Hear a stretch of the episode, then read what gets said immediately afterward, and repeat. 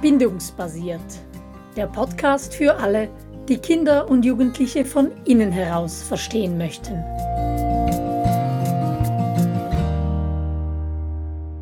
Was heißt denn schon reif? Ist unsere aktuelle Podcast-Serie.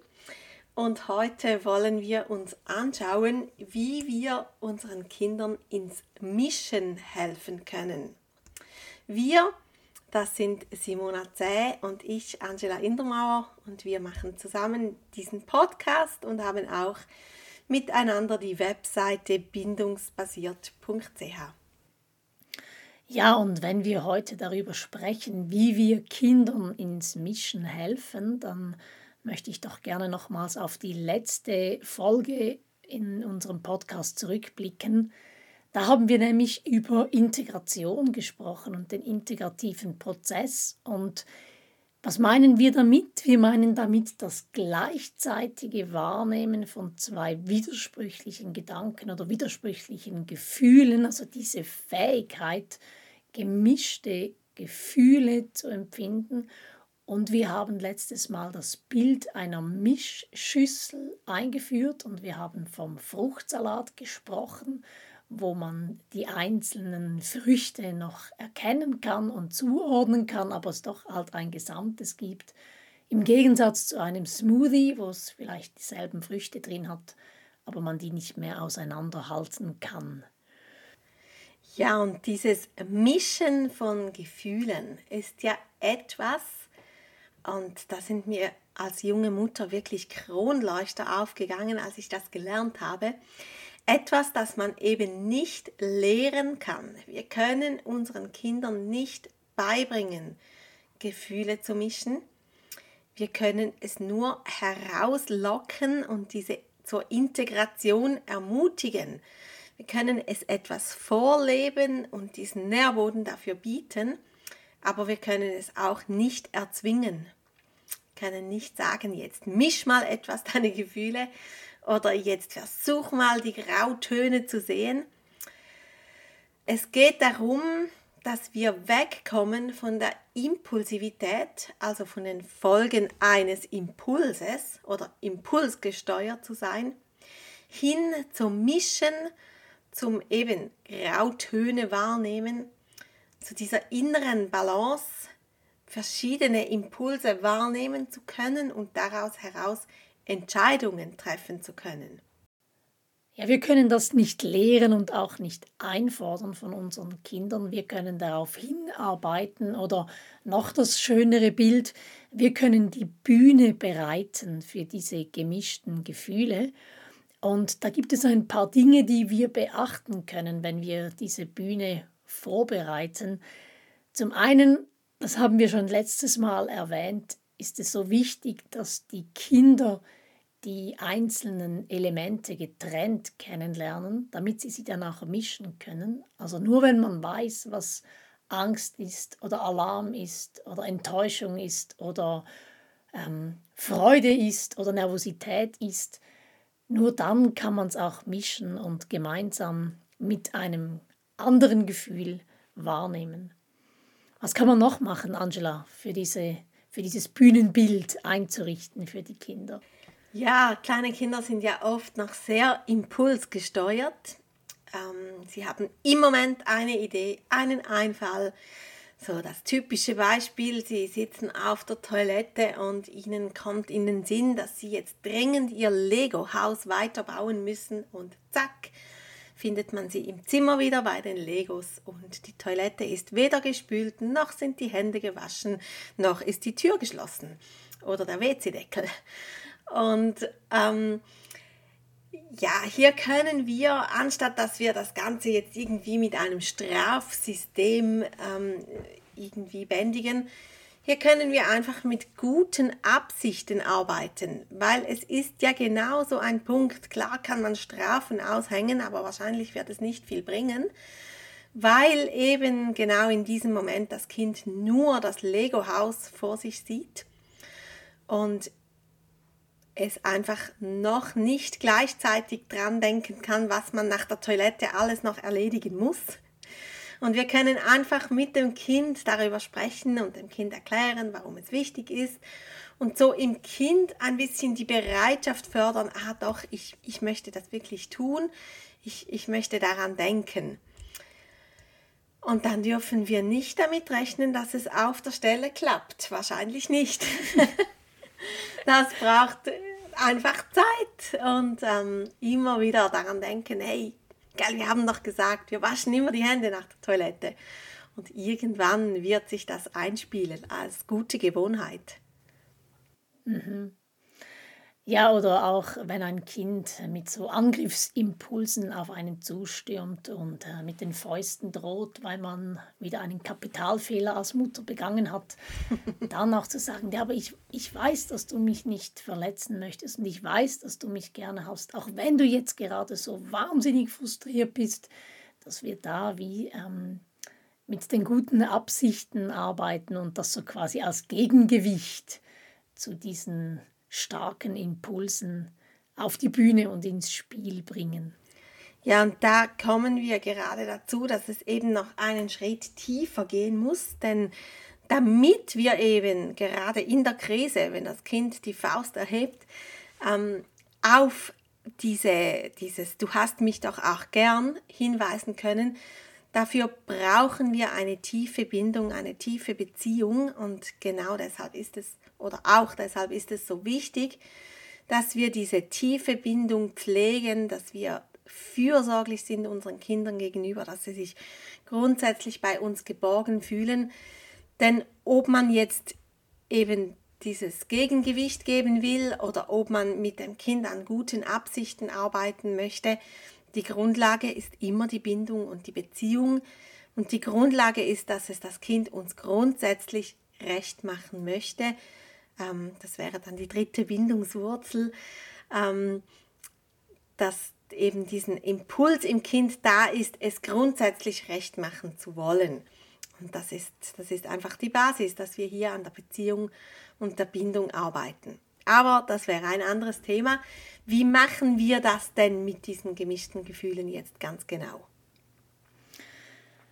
Ja, also zum einen können wir diese Gedanken, diese auf der anderen Seite Gedanken, also ja, auf, zum einen, aber zum anderen oder auf der einen Seite und auf der anderen Seite, so dieses, dieses Abwägen, dieses Gegengewicht finden, das können wir einladen. Ja, also auf der einen Seite würde ich jetzt wahnsinnig gerne äh, mit dem Hund rausgehen und ein bisschen üben, aber ja, es regnet und es wäre auch schön drinnen zu sein und so, dass wir dieses Spiel ähm, ja, das ist ja wie ein Spiel, dass wir diese, diese Gegenimpulse oder diese Gegengewichte ins Spiel bringen und dass wir das auch vorleben oder vormachen. Und da habe ich für mich gelernt, dass es durchaus Sinn macht, meinen Kindern immer mal wieder einen Blick ins eigene Innere zu ermöglichen. Ähm, das kann auch sein, ja, also jetzt mit dem Hund raus und es ist so matschig draußen und so. Also eigentlich würde ich schon auch lieber da jetzt drinnen beim Feuer sitzen. Aber ja, auf der anderen Seite wollte ich ja auch einen Hund und ich weiß, er braucht es. Also, dass ich sie, dass ich ihnen ermögliche, auch diese Dissonanzen in meinem Leben ähm, wahrzunehmen. Natürlich nicht, wenn es irgendwie um sie geht, um die Kinder geht oder wenn es ähm, um, um die Beziehung geht. Ja, das ist ein wichtiger, wichtiger Nebensatz. Gerade mit größeren Kindern können wir das auch ein bisschen einüben, indem wir zum Beispiel ganz bewusst Themen auf den Tisch bringen, über die man verschiedener Meinung sein kann, die man diskutieren kann. Das gibt es im Moment ja sowieso zur Genüge, aber auch im Normalzustand ähm, liebe ich es, mit Teenagern über politische Themen zu diskutieren, über Abstimmungen und ihnen zum Beispiel auch vorzuleben, wie ich das mache, wenn ich eine Abstimmung habe, über die ich vielleicht auch gar nicht so viele ähm, Ahnung habe, wie ich mir diese Meinung bilde, wie ich verschiedene Seiten anhöre oder wie man eben hier auch hin und her gerissen sein kann, wie man sagen kann, hey, einerseits ja, verstehe ich diese Seite, das ist wichtig, aber andererseits sehe ich auch die andere Seite. Und ähm, wenn man das ein bisschen einübt als Familie, kann das auch richtig Spaß machen, so dieses Miteinander diskutieren und verschiedene Seiten zu beleuchten. Und dann gibt es auch die Widersprüchlichkeiten und Dissonanzen aus dem Leben des Kindes, die wir einfach aufschnappen können und dem Kind einfach einen Spiegel vorhalten können. Also beispielsweise ähm, immer wieder aktuell Geburtstags- oder Einladungen an Geburtstagsfeste, wo die Kinder gern alle Kinder einladen und das dann auch schon sagen, du bist dann sicher eingeladen und dann können sie aber nur sieben Kinder einladen. Ja, und wie fühlen sich denn jetzt die Kinder, die quasi schon eingeladen sind und jetzt wieder ausgeladen werden? Ähm, so versuchen die andere Position einzunehmen. Oder nach den Ferien, ja, eigentlich ich bin schon auch etwas nervös für die Schule. Ich freue mich aber auch, meine Freunde zu sehen. Aber wie wird dann das jetzt sein, jetzt mit der Maske beispielsweise? Und das, diese verschiedenen Perspektiven aufzunehmen und ja, ihnen aufzuzeigen, dass es selten so einfach ist, wie das Kindergartenkinder noch erleben mit diesen reinen Gefühlen. Das Timing aber ist wichtig, Angela, dass wir das zu einem guten Zeitpunkt mit unseren Kindern machen. Warum ist das so wichtig? Oh yes. es ist einfach wichtig fürs Familienklima zum Beispiel, dass wir nicht während Gefühlsausbrüchen, wenn alles so intensiv ist, dass wir da nicht ähm, reingehen und die, an die Vernunft appellieren und diskutieren und die andere Seite hervorholen, sondern ähm, dass wir uns bewusst machen, unsere Kinder, die haben tatsächlich ein Gedächtnis und wir können auch in einer Stunde oder so, wenn alles ein bisschen heruntergekommen ist, man wieder etwas ähm, auf dem Boden der Tatsachen angelangt ist, ähm, dann ist die Zeit, um zu reflektieren, um das andererseits hervorzuholen.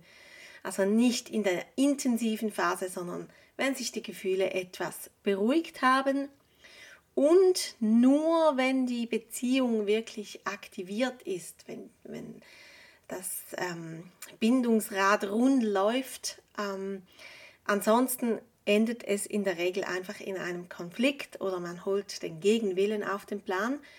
Ähm, lieber zuerst mal zusammen vielleicht einen Tee trinken oder zuerst mal ein bisschen ins Spiel kommen und die Bindung so ein bisschen aktivieren und dann über das sprechen, was gerade schwierig ist. Das ist nicht immer so einfach für uns. Ja. Und dann ist es immer wichtig, dass wir zuerst wertschätzen, was eigentlich im Moment war oder ist und auch das Gute wertschätzen, bevor wir dann das Fehlende hinzufügen oder das hinzufügen, ähm, was jetzt vielleicht gerade schlecht war oder nicht äh, berücksichtigt worden ist. Und das kann ich gut nachvollziehen, weil wenn ich aufgebracht bin und aufgewühlt bin und ähm, mein Mann mir gar nicht zuhört, sondern mir schon das, das, das Gegenargument, das ja auch wichtig ist, aber das ich einfach noch gar nicht sehen kann, bringt, dann möchte ich zuerst mal gehört und gesehen werden und dann, dann bin ich dann bereit für die Gegenperspektive, die auch wichtig ist. Und für oh, unsere yes. Kinder ist das extrem so. Geht dir auch so, Angela? absolut, absolut.